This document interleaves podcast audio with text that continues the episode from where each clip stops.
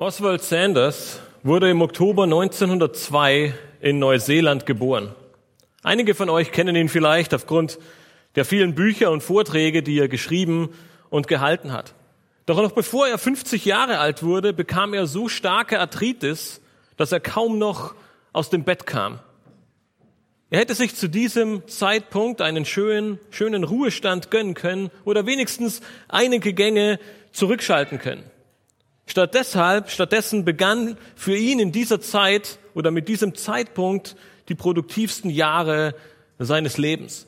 Im Alter von 50 Jahren beendete er seine erfolgreiche Karriere als Anwalt in Neuseeland, um die China-Inland-Mission zu leiten. Nach 15 Jahren der Missionsleitung in diesem Dienst zog er sich zurück und ging in Rente, um die Leitung einer christlichen Hochschule zu übernehmen. Auch davon ging er einige Jahre später in Rente und war zu dem Zeitpunkt bereits zweifacher Witwer. Er hätte sicherlich eine Pause verdient, doch stattdessen entschied er sich dazu, sich später auszuruhen und diente weitere 20 Jahre seines Lebens, indem er teilweise mehr als 300 Mal pro Jahr in der ganzen Welt bei verschiedenen Konferenzen und Vorträgen sprach. Als er starb, war er knapp 90 Jahre alt und arbeitete gerade an einem weiteren Buch. Wir haben uns vor ein paar Wochen in der Predigt die Frage gestellt, warum arbeite ich überhaupt? Warum all die Mühe? Warum all der Stress? Geht es nicht auch anders? Wenn ich noch erinnern könnt, haben wir drei Prinzipien in Gottes Wort erkannt. Erstens, dass Gott uns als arbeitende Menschen erschaffen hat. Zweitens, dass wir mit unserer Arbeit Gott dienen und ihn ehren. Und drittens, dass wir mit unserer Arbeit zu Mitarbeitern der Wahrheit Gottes in Gottes Reich werden. Wir dürften erkennen, dass Arbeit gut ist, weil Gott sie erschaffen hat, weil wir ihm damit dienen und er durch die Arbeit uns eine Möglichkeit gegeben hat, ihm in jeglicher Hinsicht zu ehren. Doch mir ist in diesem Zusammenhang auch gleichzeitig aufgefallen, dass wir häufig uns, glaube ich, gar nicht wirklich viele Gedanken darüber gemacht haben, was ist Arbeit eigentlich überhaupt? Oder anders gefragt, gibt es eine richtige oder eine falsche Arbeit? Und inwiefern beeinflussen uns all die Gedanken und Philosophien dieser Welt, insbesondere unserer westlichen Kultur, in unserem Denken über das Thema Arbeit? Nun, Oswald Sanders, er hat nicht nur bis zum Ende seines Lebens gearbeitet und gedient, er ging dabei auch einer Vielzahl verschiedener Tätigkeiten nach. Vom Anwalt zum Missionsleiter, zum Schulrektor, zum Konferenzsprecher, zum Buchautor. Ich möchte heute Morgen in unserer zweiten Predigt zum Thema der Christ und seine Arbeit die Frage stellen, was deine persönliche Definition von Arbeit ist. Welcher Rahmen muss gegeben sein, damit du für dich persönlich sagen würdest, diese Tätigkeit würde ich als Arbeit bezeichnen? Und dann stellt sich die Frage, wenn ich mir meine Definition von Tätigkeit geschmiedet habe, wenn ich darüber nachgedacht habe, hält sie dann den biblischen Prinzipien und Geboten stand oder zerläuft sie wie Sand zwischen meinen Fingern? Wir mussten uns schon in der letzten Predigt vor Augen führen und feststellen, dass wir unweigerlich von dem Denken dieser Welt beeinflusst sind. Dass unsere Kultur hier in Deutschland, das, das Denken, das wir als ganze westliche Gesellschaft und Kultur haben, uns in jeglicher Hinsicht prägt. Und einige dieser Prägungen, sie sind durchaus gut. Sie, ja, kann man sogar sagen, sind sehr hervorragend mit biblischen Prinzipien und biblischem Gedanken gut vereinbar und diese Prägungen sind es wert zu folgen und sie in unserem Leben anzuwenden. Doch viele dieser Gedanken, viele dieser Prägungen, die uns förmlich in die Kinderstube mitgegeben werden, mit denen wir von Anfang an auseinandergesetzt sind, sie entsprechen keinen biblischen Werten. Ja, einige von ihnen muss man sogar als Sünde bezeichnen. Und aus diesem Grund möchten wir heute Morgen Gottes Wort betrachten und versuchen uns eine biblische Definition von Arbeit zu skizzieren. Diese Definition soll zum einen uns als ganze Gemeinde helfen, richtig über Arbeit zu denken. Sie soll aber auch dir ganz persönlich, für deinen Alltag, für dein Umfeld, in dem du bist, für deine Arbeit, die du tust und auch für dein Denken über Arbeit helfen, eine biblische Definition zu finden und mit dieser Definition, mit voller Freude und einer Motivation, die auf Christus zentriert ist, diesen wichtigen Bereich deines Lebens zu tun.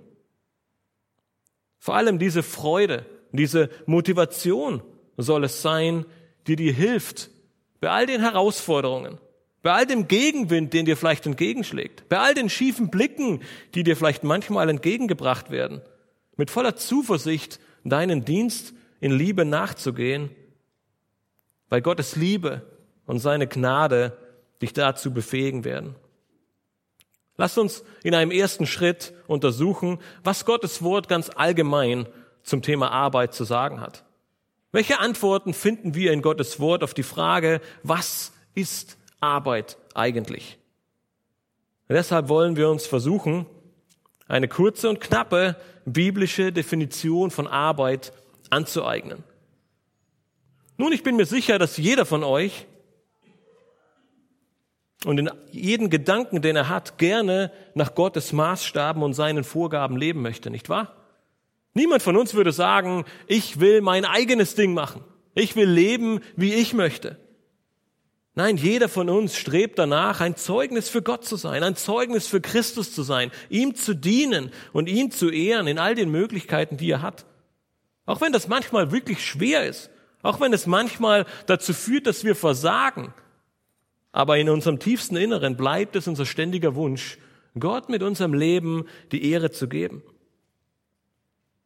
Doch wenn wir uns dann mit dem Thema Arbeit beschäftigen, dann stellen wir fest, dass es gar nicht so einfach ist eine klare und richtige und biblische Denkweise zu bekommen.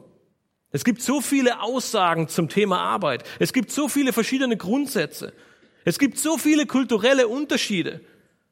Vor einigen Wochen war bei unserem Gemeinschaftsnachmittag Thomas Hotzi da. Und in Simbabwe wird man völlig anders über Arbeit denken, als wir es hier im Westen tun. Es gibt Dinge, die man in Simbabwe nie überlegen würde, wenn man zum Thema Arbeit kommt. Und dennoch sagt die Bibel, dass sie außerhalb jeder Kultur, außerhalb jeder Zeit geschrieben wurde und Prinzipien für alle Menschen zu jeder Zeit, an jedem Ort dieser Welt zur Verfügung stellt. Aus diesem Grund möchte ich heute Morgen gemeinsam mit euch zwei Aspekte in Bezug auf Arbeit ansehen und daraus eine biblische Definition von Arbeit ableiten. Der erste Aspekt ist ein ganz allgemeines Was und Wie der Arbeit.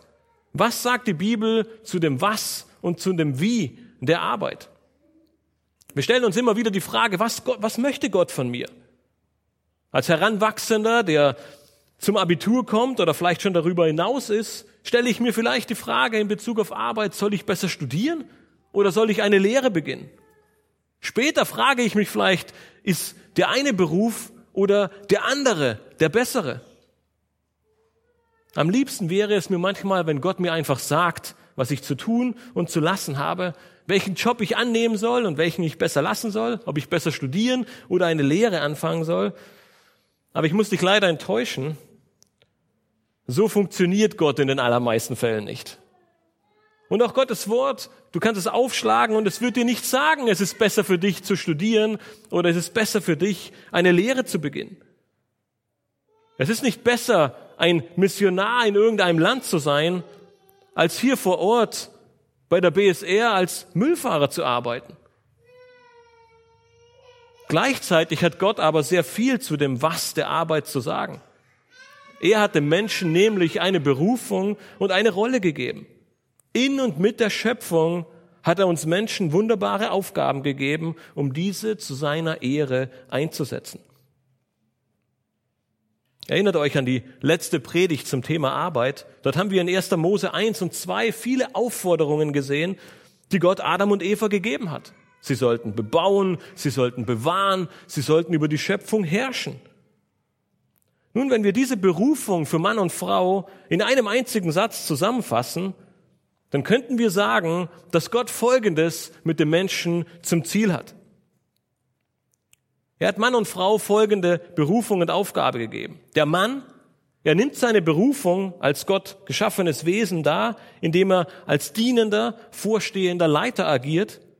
Und die Frau, sie nimmt ihre Rolle, die Gott ihr gegeben hat, als dienende, vollkommen machende Gehilfin wahr.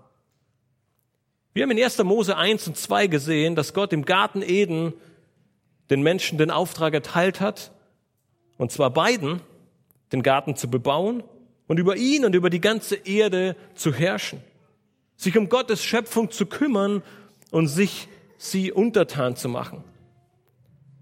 Adam wurde dabei der Auftrag gegeben, als dienender Leiter vorzustehen, und Eva wurde aus der Rippe Adams erschaffen, um diese vollkommen machende Gehilfin für ihn zu sein.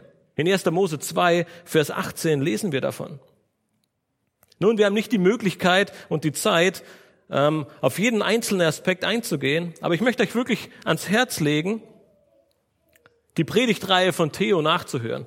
Er hat vor einiger Zeit zwar unter dem großen Thema der Ehe, und dennoch finden wir viele dieser wichtigen Wahrheiten und Prinzipien in dieser Predigtreihe wir euch nochmal anzuhören. Es ist eine super gute und wichtige Erinnerung, uns immer wieder Gottes Schöpfungsplan vor Augen zu führen und uns immer wieder daran zu erinnern, was Gott in seiner Heiligkeit, in seiner Souveränität, in seiner Allmacht für einen Plan für uns geschmiedet hat. Paulus erfasst diese beiden Wahrheiten, die wir gerade versucht haben zu definieren, in Kolosser 3, Vers 18 bis 19 sehr gut zusammen. Dort schreibt Paulus, ihr Frauen ordnet euch euren Männern unter, wie es sich gebührt im Herrn. Ihr Männer liebt eure Frauen und seid nicht bitter gegen sie. Der Mann, er soll als dienender, vorstehender Leiter und die Frau als dienende, vollkommen machende Gehilfin Gottes wunderbaren Plan und seine Berufung erfüllen. Nun, dieses allgemeine Prinzip, nun etwas weiter für den Mann ausformuliert, bringt uns zu einer biblischen Berufung des Mannes, die man wie folgt ausdrücken könnte. Der Kern von biblischer Männlichkeit ist das Bewusstsein der wohlwollenden Verantwortung zu leiten, zu versorgen und die Frau zu beschützen. All das in der Art und Weise, wie es in den verschiedenen Beziehungen angebracht ist. Liebe Männer, Gott hat euch dazu berufen, Verantwortung zu übernehmen. Gott hat euch dazu berufen, zu leiten, zu versorgen und die Frauen zu beschützen. Nun, in erster Linie natürlich eure eigenen Frauen. Dies ist mit der Art und Weise der verschiedenen Beziehungen gemeint, aber auch in Bezug auf Hilfe von anderen Frauen. Zum Beispiel die Hilfestellung im Kontext der Gemeinde. Mit dem Wissen, sie als Schwester im Herrn, ihr als Schwester im Herrn zu dienen, ihr als Schwester im Herrn zu helfen. Wo auch immer ich mich als Mann aufhalte und lebe, versuche ich dieser Definition zu folgen. Wenn du als Mann passiv statt aktiv bist, wenn du eher wegläufst, anstatt zu schützen, wenn du dich lieber leiten lässt, anstatt zu leiten, dann lebst du nach Gottes Definition nicht als Mann. Aber ebenso hat Gott eine wunderbare Berufung für die Frau vorgesehen. Wenn wir von dieser eingangs erwähnten, sehr kurzen, allgemeinen Berufung von Mann und Frau ausgehen, dann könnten wir eine Berufung Gottes für die Frau folgendermaßen definieren. Der Kern von biblischer Weiblichkeit ist eine befreiende innere Haltung, die Leiterschaft und Stärke würdiger Männer zu bekräftigen, anzunehmen und zu fördern. Auch hier all das in der Art und Weise, wie es in den verschiedenen Beziehungen angebracht ist. Nun, wenn wir die Schrift als Ganzes lesen, dann stellen wir fest, dass es eine befreiende innere Haltung ist, mit der alles beginnen darf. Sie ist deshalb so befreiend, weil Gott in seiner Weisheit und Allmacht es so festgelegt hat. Und liebe Männer, ganz nebenbei, hier ist ein sehr wichtiger, einige sehr wichtige Worte in dieser Definition für die Frau. Es ist nämlich würdige Männer. Liebe Männer, wenn wir würdig und in Liebe und in einer dienenden Haltung vorstehen und leiten, dann bin ich mir sicher, dass wir es den Frauen viel leichter machen, ihrer Berufung zu folgen, unsere Leiterschaft zu bekräftigen, sich mit Freude unterzuordnen. und eine Gehilfin zu sein, wie Gott es für sie vorgesehen hat. Auch hier ist es die Art und Weise der Beziehung, die diese Prinzipien festlegen. Als Mann kann und darf ich mir natürlich nicht jede Frau bedingungslos zur Gehilfin machen. Und als Frau bist du nicht dazu aufgerufen, jedem Mann blinden Gehorsam zu leisten. Doch es kann und darf dir als Frau eine große Freude sein, diese Rolle als Gehilfin anzunehmen. Und Gott selbst, das dir darf bei das größte Vorbild sein. Dieser Erhabene, dieser Allmächtige, dieser souveräne Gott, den wir heute in all den Liedern so besungen haben, er wird in vielen Versen der Psalmen ebenfalls als Helfer und als Gehilfe in der Not bezeichnet. Gott selbst darf euch, liebe Frauen, hier ein großes Vorbild sein. Er selbst tritt häufig als ein Helfer und als ein Gehilfe auf. In Epheser 5 beschreibt Paulus viele dieser Prinzipien für Mann und Frau, der Leitung des Mannes, der Unterordnung der Frau, der Liebe und so weiter. Und in Vers 33 fasst er all dies sehr gut zusammen, indem er schreibt, doch auch ihr, jeder von euch, liebe seine Frau, so wie sich selbst, die Frau aber erweise dem Mann Ehrfurcht. Nun, vielleicht fragt ihr euch jetzt an dieser Stelle, ja, das mag alles gut und richtig sein, aber sollten wir nicht eigentlich über das Thema Arbeit sprechen? Ging es nicht gerade darum, uns über Arbeit zu unterhalten? Nun, vielleicht denkst du dir, ich als Mann, ich gehe einem ganz einfachen Job nach. Ich habe keine Leitungsfunktion. Ich bin einfach nur da, um mein Ding zu machen. Oder vielleicht denkst du dir, ich als Frau, ich leite eine ganze Abteilung. Ich bin vielleicht sogar Geschäftsführerin und kann mir nicht erlauben, Schwäche zu zeigen oder nur die Gehilfin zu sein. Ich muss stark sein. Vielleicht ist der eine persönliche Situation, aber auch eine ganz andere. Aber ich habe bewusst diesen Einstieg gewählt, weil der unumstößliche Fakt ist und bleibt, dass Gott uns genau mit dieser Berufung und mit der, genau mit dieser Rolle erschaffen hat. Es ist seine wunderbare Rolle und seine wunderbare Berufung, die er Adam und Eva und damit allen Männern und allen Frauen gegeben hat. Unsere Gesellschaft, sie kämpft mit aller Macht dagegen an und versucht seit langer Zeit, dieses Rollenbild, diese göttliche Berufung zu zerstören. Und wir müssen Jahr für Jahr feststellen, dass es erheblichere Kollateralschäden mit sich zieht. Die Ehe, sie wird zerstört, die Familie, sie wird zerstört, die Gemeinde, sie wird untergraben und die ganze Gesellschaft, das Ganze, sie leidet darunter. Nun ist es Sünde, wenn der Mann nur einer einfachen Arbeit nachgeht und keine Leitungsposition hat? Ist es Sünde, wenn die Frau studiert und einer Arbeit nachgeht? Nein, natürlich ist es das nicht. Du musst als Mann nicht Leiter in deinem Beruf sein. Und als Frau kannst du sehr wohl studieren und einer Arbeit nachgehen. Doch in all dem, liebe Männer und liebe Frauen, dürfen wir nicht vergessen, was unsere von Gott gegebene Berufung ist. Warum Gott uns in diese Welt gesetzt hat. Was das Ziel als Mann und Frau für uns sein sollte. Und was er uns in seiner Herrlichkeit und Liebe und Gnade und Allmacht mit auf dem Weg gegeben hat.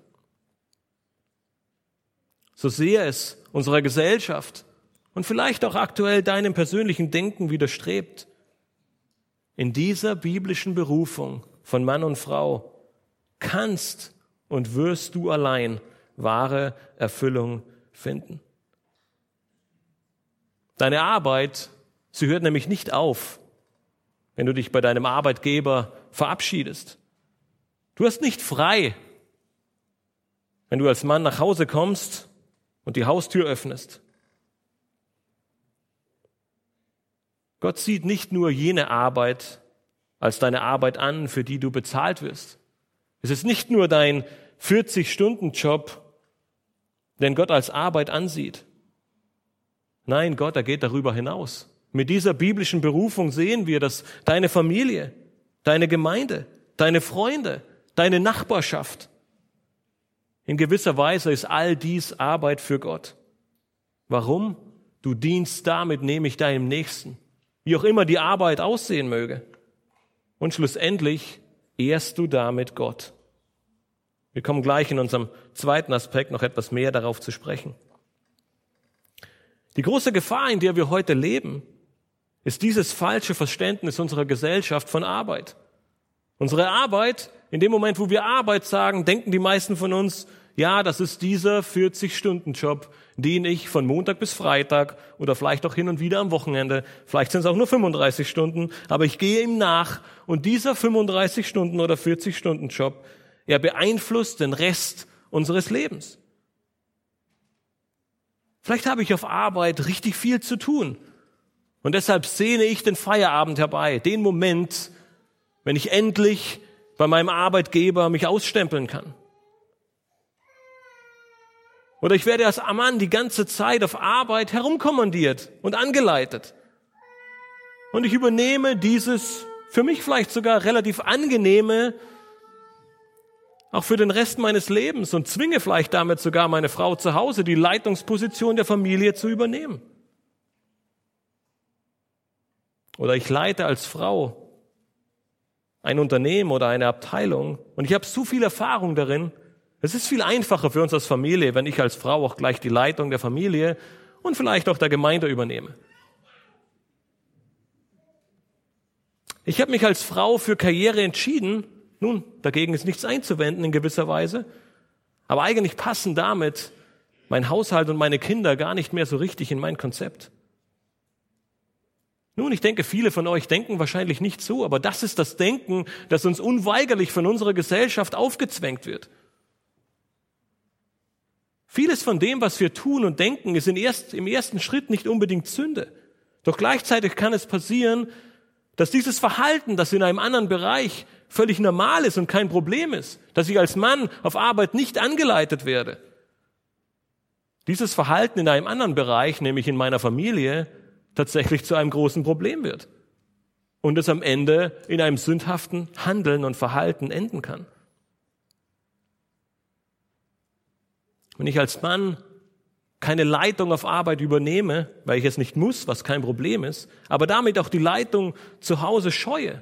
Und wenn damit gleichzeitig die Frau vielleicht gezwungen wird oder es sogar möchte und die Leitung übernimmt, dann missachten wir beide als Mann und Frau diese göttliche Berufung, die Gott uns gegeben hat. Wenn wir an der Stelle also kurz zusammenfassen, dann können wir sagen, in Gottes Schöpfungsordnung hat er eine wunderbare Berufung, für Männer und Frauen festgelegt. Diese bezieht sich auf jeden Mann und jede Frau, ganz gleich, ob verheiratet oder Single, ganz gleich in welcher Lebensphase. Männer sind geschaffen, um zu leiten, zu schützen und zu versorgen. Frauen haben die vervollkommnende Fähigkeit und Berufung, Leiterschaft zu bekräftigen, zu unterstützen und zu fördern. Gott ergibt uns jedoch nicht nur Prinzipien zum Was, sondern auch zum Wiederarbeit. Wir sind in unserer Predigtreihe immer noch im ersten Petrusbrief und gerade mitten in Kapitel 2 im Abschnitt zur Unterordnung unter die Obrigkeit, die haben wir hinter uns gebracht, und gerade darin einzusteigen, uns die Unterordnung unter den Arbeitgeber anzusehen. Paulus ergänzt dieses Prinzip der Unterordnung in wunderbarer Weise in Titus 2, Vers 9 bis 10, wo er schreibt, die Knechte ermahne, dass sie sich ihren eigenen Herrn unterordnen, in allem gerne gefällig sind, nicht widersprechen, nichts entwenden, sondern alle gute Treue beweisen, damit sie der Lehre Gottes, unseres Retters, in jeder Hinsicht Ehre machen. Das große Wie der Arbeit können wir in Gottes Wort im Großen und Ganzen mit einem Wort überschreiben und das ist Treue. Im Titusbrief sagt Paulus, dass die Knechte gute Treue erweisen sollen.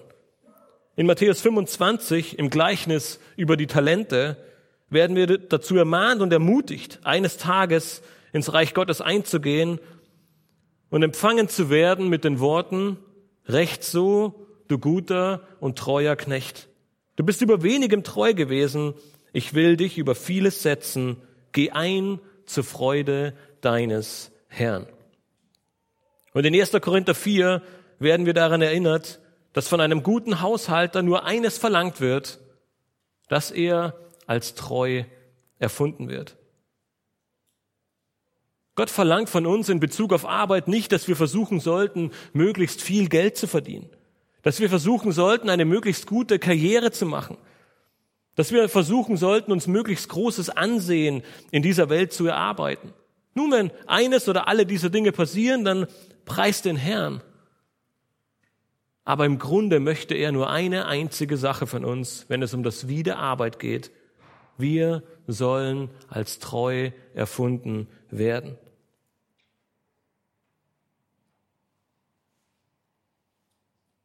Wir sollen Gott in dem, was wir tun, in jeder Hinsicht alle Ehre bereiten. Und Gott sagt, einer dieser großen Dinge, wie ihr das tun könnt, ist, indem ihr treu seid. Selbst die Knechte als Leibeigene, als Sklaven ihres Herrn, sie sollen alle gute Treue beweisen. Treu in der Berufung Gottes. Treu in der Loyalität und Unterordnung unter deinem Arbeitgeber, selbst wenn er dein Herr ist. Treu, indem du mit Freude und Hingabe arbeitest und treu, indem du in der Art und Weise deines Dienstes, deines Dienstes Gott alle Ehre gibst und ihm groß machst. Wenn ihr euch zurückerinnern könnt, es war genau diese Treue, die Gaius auszeichnete, wie wir in der letzten Predigt zur Arbeit im dritten Johannesbrief gesehen haben. Es war genau diese Treue, die Johannes mehrmals als ein so großes Zeugnis von Gaius in dieser Welt oder in der damaligen Welt heraushob. Und ich möchte gerne zu dem zweiten Aspekt kommen, den ich mit euch ansehen möchte. Und Martin Luther, er hatte im Mittelalter sehr stark damit zu kämpfen. Im Mittelalter lag das Problem darin, dass eine sehr verdrehte Sicht von Arbeit vorherrschte. Martin Luther hatte nicht nur mit Gott und der Errettung des Menschen zu kämpfen in Bezug auf die falsche Lehre der katholischen Kirche. Nein, die katholische Kirche, sie, prägte zu dieser Zeit in jedem Bereich das Denken der Menschen und auch der Obrigkeit sehr stark. Und ihre Sicht von Arbeit war sehr stark geprägt von der Wichtigkeit des geistlichen Dienstes und der Geringschätzung jeglicher anderer Arbeit. Es war nur gute Arbeit, wenn du Mönch oder Priester oder Papst oder Bischof warst. Alles andere war eine Arbeit bestenfalls zweiter Klasse. Martin Luther und einige andere Reformatoren, sie machten es sich deshalb zum Ziel, ein biblisches Verständnis in ihrer Gesellschaft und weit darüber hinaus, vieles von dem, was wir heute als biblisch betrachten dürfen, liegt auch darin begründet, nicht nur, dass es natürlich in der Schrift steht, sondern dass Martin Luther und andere Reformatoren es für uns herausgearbeitet haben. Ihr großer Schwerpunkt zur damaligen Zeit lag auf dem zweiten Aspekt, den ich mir nun gerne mit euch ansehen möchte, nämlich, dass deine Arbeit ein Dienst an deinem Nächsten ist. Im Juni diesen Jahres war unser Predigtext 1. Petrus 2, Vers 4 bis 5. Ich weiß nicht, ob ihr euch noch daran erinnern könnt. Aber Martin Luther, er kam auch zu diesem Abschnitt und er erhielt eine damals erstaunliche Erkenntnis. Petrus erschreibt in diesen Versen, da ihr zu ihm gekommen seid, zu dem lebendigen Stein, der von den Menschen zwar verworfen, bei Gott aber auserwählt und kostbar ist, so lasst auch ihr euch nun als lebendige Steine aufbauen, als ein geistliches Haus, als ein heiliges Priestertum, um geistliche Opfer darzubringen, die Gott wohlgefällig sind durch Jesus Christus. Alle Christen, so erkannte Martin Luther, befinden sich in einem geistlichen Stand. Alle, sagte, erkannte er, werden ein heiliges Priestertum, ein heiliges Volk genannt. Da jeder Gläubige den gleichen geistlichen Stand vor Gott hat, kam er zu dem Schluss, dass auch alle Berufe und Dienste den gleichen Wert vor Gott haben müssen. Zu sagen, dass die Priester und der Bischof geistlicher seien als der Bäcker und der Maurer sei, so Luther die List des Teufels. Dies war zur damaligen Zeit mehr als revolutionär. Martin Luther versuchte alle Tätigkeiten gleichwertig vor Gott darzustellen. Er sagte in einem seiner Zitate, Pastoren, Mönche, Nonnen und Päpste sind nicht heiliger als Bauern, Ladenbesitzer, Milchmädchen oder Latrinengräber. Im geistlichen Reich sind die Bauern und Könige gleichgestellt.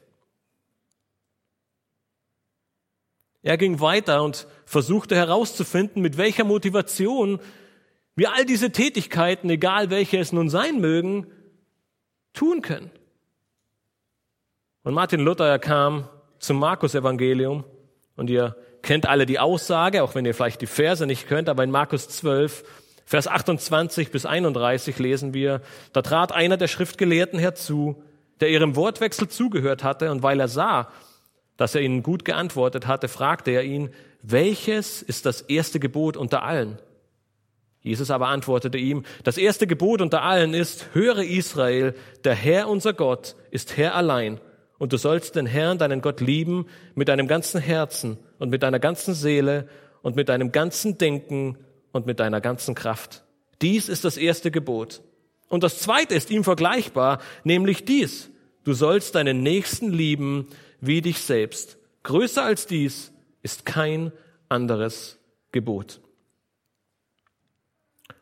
Martin Luther, er kam zu der Überzeugung, dass wir Gott von ganzem Herzen lieben sollen und wir unsere Nächsten lieben wie uns selbst.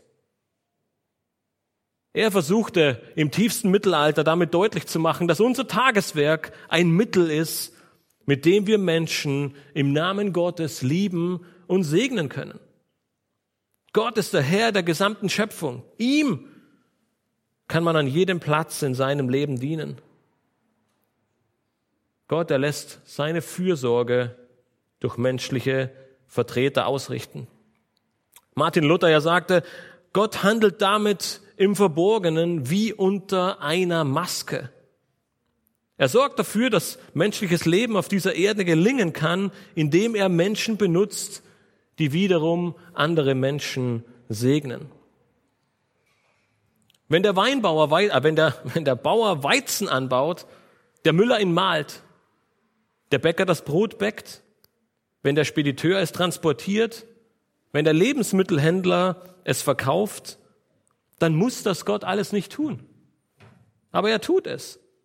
Gott könnte uns einfach jeden Morgen Brot auf den Teller packen. Er tat das schon mal mit Manna und Wachteln. Jesus tat es mit Brot und Fisch. Aber es ist nicht so, wie Gott normalerweise handelt. Nein, er nutzt Menschen wie dich und mich, um all das zu tun. Gott liebt dich und er segnet dich durch die Arbeit, die du tust und er segnet damit andere Menschen. Das heißt, du wiederum segnest mit all dem, was du tust in deiner Tätigkeit, andere Menschen und bringst deine Liebe zu deinem Nächsten zum Ausdruck. Wenn du arbeitest, indem du einen Graben aushebst, deine Aufgaben im Büro nachgehst, ein Buch schreibst, deine Kinder zu Hause hütest und dich um den Haushalt kümmerst, wenn du der Kapitän eines Frachtschiffes bist oder Menschen und Waren als Pilot von A nach B fliegst, dann ist es Gott, der seine Gaben verteilt. Gott, der den Menschen das gibt, was sie brauchen, um sie zu segnen. Das ist die Art und Weise, wie Gott Arbeit erschaffen hat. Er möchte in allererster Linie sollen wir ihm damit die Ehre geben, aber sein Ziel ist es, mit dieser wunderbaren Definition von Arbeit den Nächsten zu lieben und die Menschen zu segnen.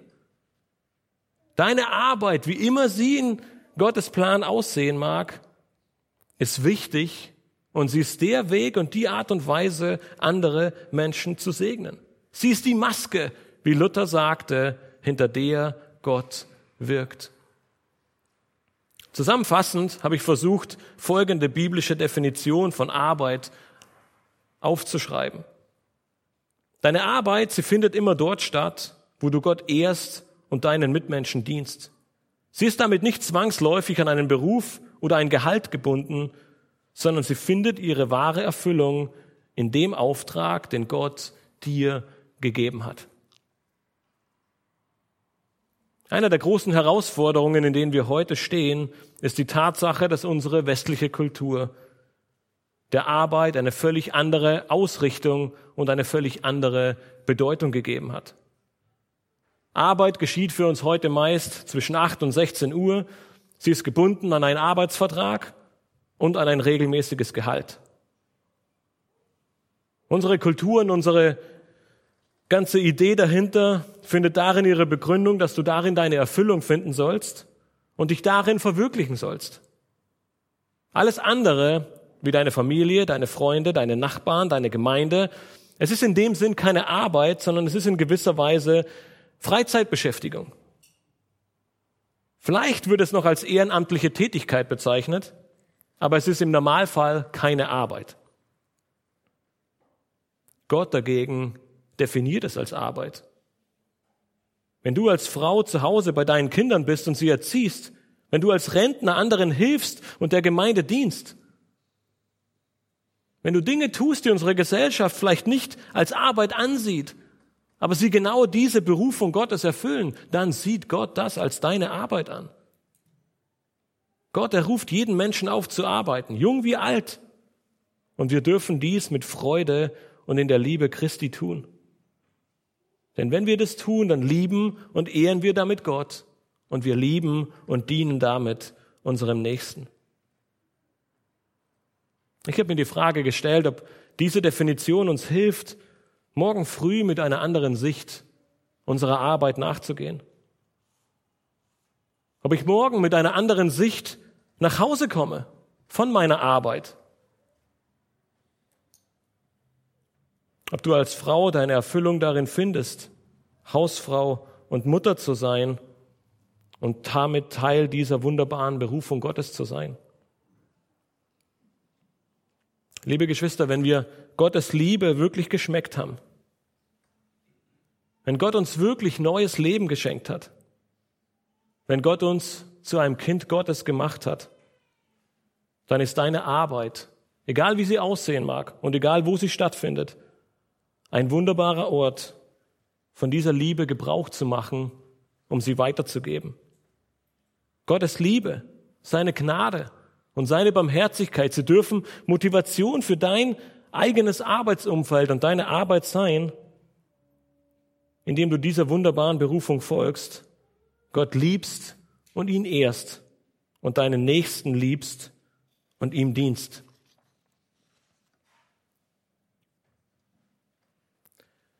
Nun, wenn Gott uns, wenn Gottes Wort uns eine so wunderbare Sicht von Arbeit und unserer Berufung und unserer Rolle vermittelt, dann ist es umso wichtiger, unsere Sichtweisen beziehungsweise die Sicht unserer Gesellschaft anhand dieser biblischen Wahrheiten zu prüfen. Weil falsche Sichtweisen werden unser Denken von Arbeit beeinflussen. In Gesprächen mit Ungläubigen, aber auch mit Gläubigen stellen wir fest, dass sich viele falschen Ansichten über Arbeit in unsere Köpfe festgesetzt haben. Ich habe nur versucht, einige dieser Ansichten in aller Kürze zusammenzufassen und möchte versuchen, und ich möchte euch aufrufen, selbst darüber nachzudenken, diese Ansichten, die vorherrschen, anhand der biblischen Definition von eben zu prüfen. Eine erste falsche Sicht, sie besteht wahrscheinlich schon sehr, sehr lange, mindestens seit dem Mittelalter, denn Martin Luther hatte schon damit zu kämpfen. Sie hält sich aber nach wie vor in vielen der Köpfe der Gläubigen fest und sie vermittelt uns eine falsche Sicht von Arbeit. Sie läutet nämlich, der geistliche oder vollzeitliche Dienst ist viel wichtiger und besser als irgendeine andere Arbeit auf dieser Welt. Nun, genau dieses Denken hat die katholische Kirche im Mittelalter versucht, den Menschen vor Augen zu führen. Dass es viel besser ist, Pastor zu sein. Dass es viel besser ist, Missionar zu sein. Dass es viel besser ist, Missionsleiter zu sein, als irgendein anderer Beruf auf dieser Welt. Nun, Martin Luther hat zusammengefasst und gesagt, wir sind alle berufen zu einem heiligen Priestertum, 1. Petrus 2. Wir sind alle gleichermaßen aufgerufen, Gott mit allem, was wir tun, die Ehre zu geben. Kolosser 3.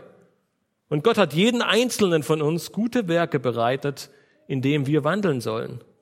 Epheser 2. Das heißt, unser aller Aufruf, egal welchem Dienst wir nachgehen, egal welche Tätigkeit wir tun, ist Gott zu lieben und unseren Nächsten wie uns selbst. Ich möchte nochmal, und das ist, glaube ich, das letzte Mal, Martin Luther zitieren. Er sagte nämlich in Bezug auf die Arbeit, die Magd, die ihre Küche fegt, tut ebenso den Willen Gottes wie der Mönch, der betet. Nicht, weil sie beim Fegen ein christliches Lied singen könnte, sondern weil Gott saubere Böden liebt. Der christliche Schuhmacher tut seine christliche Pflicht nicht, indem er kleine Kreuze auf die Schuhe klebt, sondern indem er gute Schuhe macht, weil Gott an guter Handwerkskunst interessiert ist. Das heißt, es ist nicht in erster Linie eine Frage, welchen Beruf du ausübst, sondern die Frage, die du dir stellen musst, ist, folge ich dem Auftrag und der Rolle, die Gott mir gegeben hat? Handle ich danach und versuche ich, auch wenn ich in einem absolut unchristlichen Umfeld diene und arbeite und lebe, versuche ich diese Beru dieser Berufung und dieser Rolle zu folgen? Wenn Christus deine Motivation ist, wenn seine Liebe dich umtreibt und antreibt, wenn es seine Liebe ist, die dich erfüllt und die du weitergeben möchtest, wenn seine Gnade in dir überfließt, dann ist es egal, ob du Missionsleiter, Autoverkäufer oder Friseurin bist. Du kannst an jedem Ort, zu jeder Zeit, in jedem Dienst diese Liebe, diese Gnade, diese Freude und diese Hoffnung leben und treu in deiner Tätigkeit deine Berufung und deine Rolle ausleben zu Gottes Ehre und den Dienst an deinem Nächsten. Eine weitere falsche Sicht, und sie ist der Gegensatz zu dem gerade eben, häufig wird uns von, oder häufig wird von der Gesellschaft und von der Wirtschaft gesagt, der Gemeindedienst als Älteste, als Gemeindemitarbeiter oder auch als Missionare im Allgemeinen das ist keine Arbeit. Älteste Gemeindemitarbeiter und Missionare, sie leben entweder vom Geld der Gemeinden oder von anderer Leute. Nun, diese falsche Sichtweise beruht weitestgehend auf der Annahme, dass Arbeit vorrangig in der Wirtschaft stattfindet und durch Einkünfte des Unternehmens finanziert werden muss. Wenn wir uns jedoch das Priestertum des Alten Testaments ansehen, dann würde wohl kaum jemand behaupten, dass dies keine Arbeit war. Die Leviten waren für die gesamte Tempelanlage verantwortlich. Sie dienten dem Volk, sie opferten und das teilweise gerade an Passa viele tausende Male hintereinander und sie legten Gottes Wort aus. Alles ohne Einkünfte. Sie hatten keinen Arbeitsvertrag und kein festes Gehalt. Denn Gottes festgesetzter Plan für die Leviten war es, von den Spenden des Volkes zu leben. Sie bekamen Fleisch von den Opfern und wurden durch Spenden des Volkes finanziert. Warum? damit sie sich voll und ganz auf diesen wichtigen Dienst konzentrieren konnten. Gott wusste um diese wichtige Arbeit des geistlichen Dienstes. Und wir müssen feststellen, und wir sehen es in der ganzen israelitischen Geschichte, im ganzen Alten Testament immer wieder, mit der geistlichen Gesundheit stand und fiel das ganze Volk. Und an dieser Sicht Gottes hat sich bis heute nichts geändert. In 1. Timotheus 5 Vers 17 bis 18 schreibt Paulus, die Ältesten, die gut vorstehen, sollen doppelter Ehre wert geachtet werden. Besonders die, welche im Wort und in der Lehre arbeiten. Denn die Schrift sagt, du sollst dem Ochsen nicht das Maul verbinden, wenn er drischt. Und der Arbeiter ist seines Lohnes wert. Alleine über den Text könnte man sich sehr viel Zeit nehmen, weil er verbindet die Arbeit des Ältesten mit dem Arbeiter, der seines Lohnes wert ist. Er macht deutlich, dass die geistliche Arbeit eine Arbeit ist, für die es sich lohnt, Geld in die Hand zu nehmen und diese Menschen freizustellen, weil es wichtig ist, weil wir sie brauchen und weil wir im ganzen Alten Testament gesehen haben, dass mit der geistlichen Gesundheit oder mit der geistlichen Krankheit das ganze Volk gelitten hat und sie entweder zum großen Segen für, ihre, für ihr Umfeld waren in Bezug auf Israel oder von den Assyrern und den Babyloniern hinweggeführt wurden, weil sie so sehr in den Götzendienst verfallen sind. Und wir lesen immer wieder, der Grund war, weil die Priester nicht ihren Dienst verfolgt haben. Der Wert der Arbeit, der wird nicht durch das Anstellungsverhältnis, das Gehalt oder die Wertschöpfung bemessen, sondern er entspringt den Geboten und Prinzipien Gottes. Der Älteste, der Gemeindemitarbeiter, der Missionar, er geht daher genauso einer Arbeit nach wie der Bankangestellte, der Sozialarbeiter oder der Lehrer. Nun, die nächste falsche Sicht, die sich in unseren Köpfen breit gemacht hat, liegt darin begründet, dass sie bereits viele Jahrzehnte in unsere Kultur gesät, ja förmlich hineingepresst wurde. Sie setzt sich aus zweierlei Aspekten zusammen. Ich habe versucht so zu formulieren, die Frau ist es dem Staat schuldig, einer Arbeit nachzugehen, und damit ist der Dienst zu Hause als Hausfrau und Mutter keine richtige Arbeit. Und ich habe es bewusst etwas radikaler formuliert. Kaum einer würde diese Aussage in dieser Radikalität so formulieren oder sagen. Aber dennoch müssen wir feststellen, dass dieses Denken oder ein ähnliches Denken sich in viele Köpfe festgesetzt hat. Der Wunsch des Staates, die Frau mehr in die Wirtschaft einzubinden, ist in den letzten Jahrzehnten stetig und mehr gestiegen. Und es ist doch nichts Falsches dabei und es ist keine Sünde, wenn Frauen arbeiten und Teil der Wirtschaft sind. Es gibt auch Situationen in Familien, in denen es absolut nötig ist, dass beide Ehepartner arbeiten. Daran ist nichts Falsches. In all den Gedanken und vielleicht auch Diskussionen müssen wir uns aber am Ende jedoch immer wieder an die biblischen Prinzipien erinnern. Hat Gottes Wort etwas zu diesem Thema zu sagen? Nun, 5. Mose 6, Sprüche 31, Titus 2, Epheser 5 und 6, Kolosser 3, Gottes Wort hat einiges zum Elternsein, zur Kindererziehung und den Aufgaben als Hausfrau und Mutter, aber auch der Haus der Arbeit als Vater zu sagen. Es ist eine großartige und vielfältige Aufgabe, die Gott in seiner Weisheit den Müttern aufs Herz gelegt hat und mit der sie jeden Tag aufs Neue Gott ehren und seinen Namen groß machen können. Dieser großartige Dienst, der ist ein Fulltime-Job für viele Jahre und das ohne Bezahlung. Von Seiten des Staates und der Gesellschaft wird diese Arbeit aber meist mit Ablehnung gesehen und sehr gering geschätzt. Interessanterweise wird diese Arbeit jedoch sehr wohl geschätzt, wenn man plötzlich auf andere Kinder aufpasst. Dann nennt man das meist Erzieherin oder Erzieher. Das heißt, wir sehen, unser Denken, es ist sehr stark geprägt von einer Kultur und von einer Gesellschaft, die weniger und weniger etwas mit Gottes Wort zu tun haben möchte. Es ist vielleicht etwas radikal, aber ein gehobener Lebensstil, er wird deine Kinder nicht dem Reich Gottes näher bringen. Aber das Zeugnis deines Glaubens als Mutter im Alltag deiner Erziehung kann wie bei Timotheus im Leben deiner Kinder eine große Frucht bringen. Wir lesen in 2. Timotheus 1, Vers 5, dort schreibt Paulus an Timotheus, dabei halte ich die Erinnerung an deinen ungeheuchelten Glauben fest, der zuvor in deiner Großmutter Lois und deiner Mutter Eunike gewohnt hat. Ich bin aber überzeugt auch in dir. Der Glaube seiner Großmutter und seiner Mutter hat Timotheus Tag für Tag sehr stark geprägt.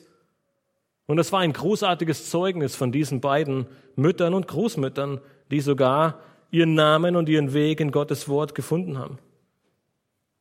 Auch wenn diese Tätigkeit heute in unserer Gesellschaft keine großartige Wertschätzung findet,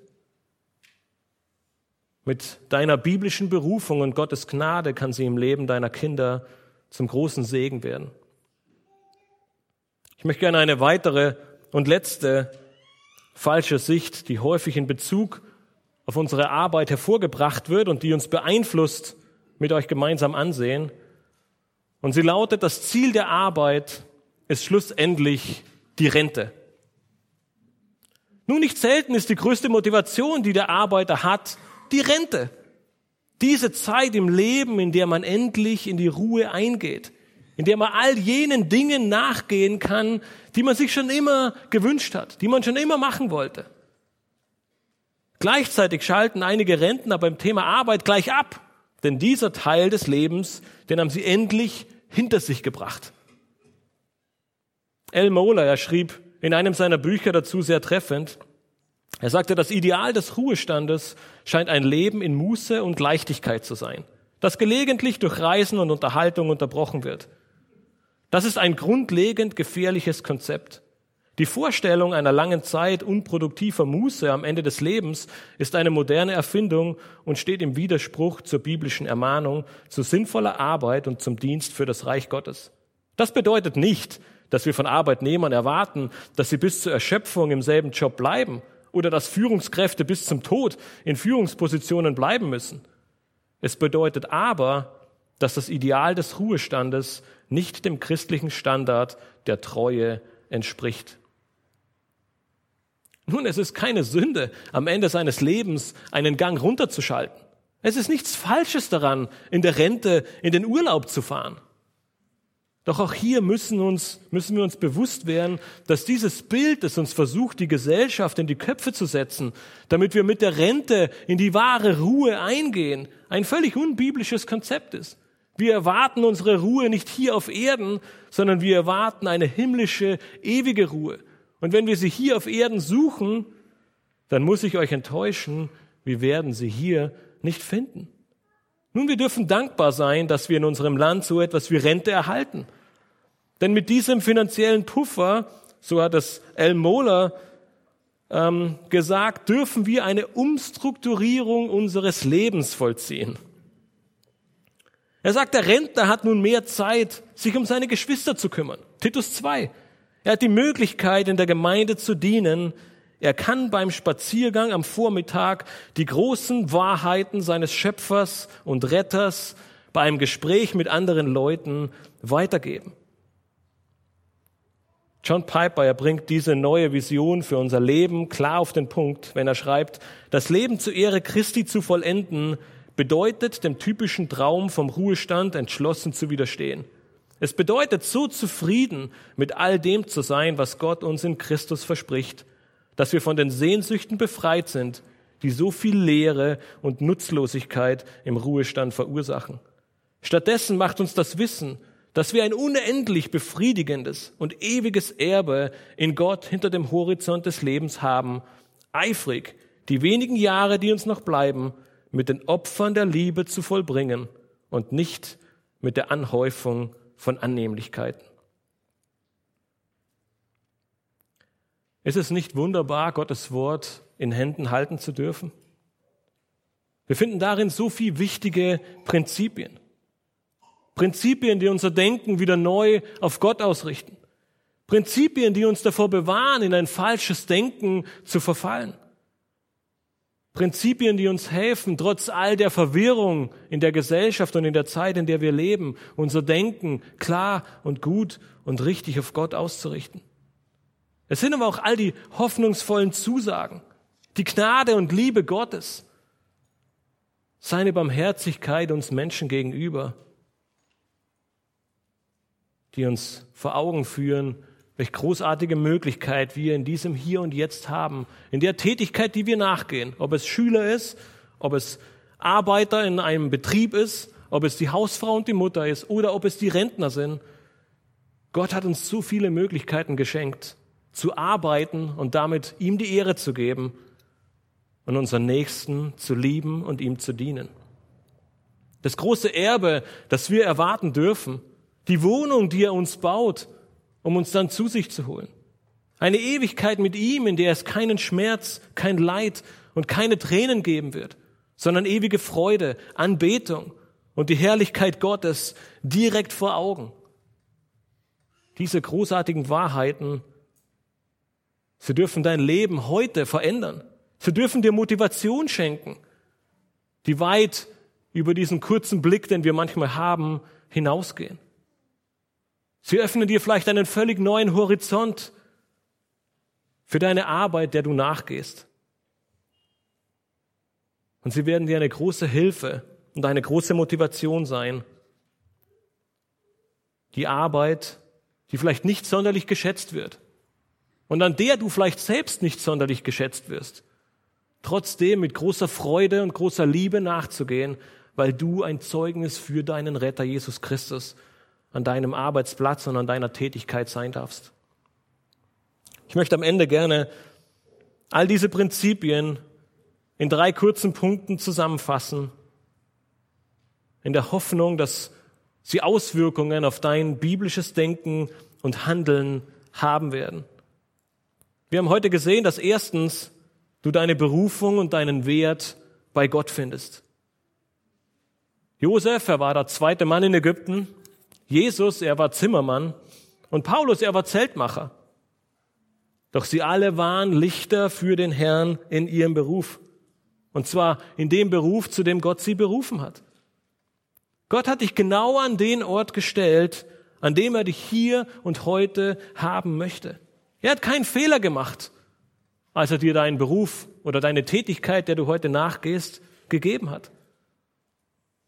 Und du hast jeden Morgen aufs Neue die Möglichkeit, an deinem Arbeitsplatz, als Rentner, in den Möglichkeiten, die Gott dir gibt, als Hausfrau und Mutter zu Hause, wo auch immer du sein magst, in deinem Dienst ein strahlendes und helles Licht für Gott zu sein.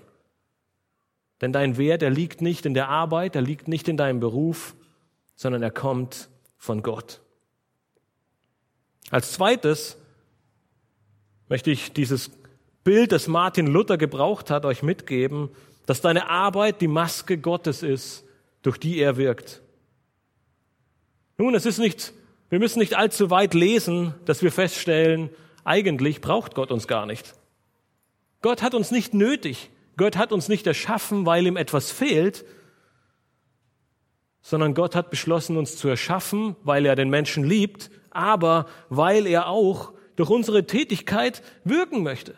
Er wirkt nicht immer in übernatürlichen Situationen, das kann er und das tat er auch, aber häufig wirkt er auch durch uns Menschen. Denn zweifellos nutzten Josef, Jesus und Paulus ihre Berufe, um Menschen zu segnen, aber gleichzeitig auch als eine Möglichkeit, um ihnen das Evangelium zu bringen und das Evangelium vorzuleben.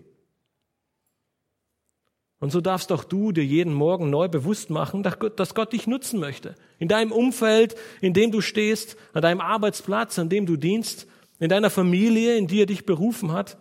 Trotz all der Schwierigkeiten und Herausforderungen, trotz all der Unmöglichkeiten, der schreienden Kinder und der vollen Windeln, des bösen Chefs und der großen Herausforderungen, dass er dich nutzen möchte zum Segen für andere, zum Zeugnis für ihn selbst.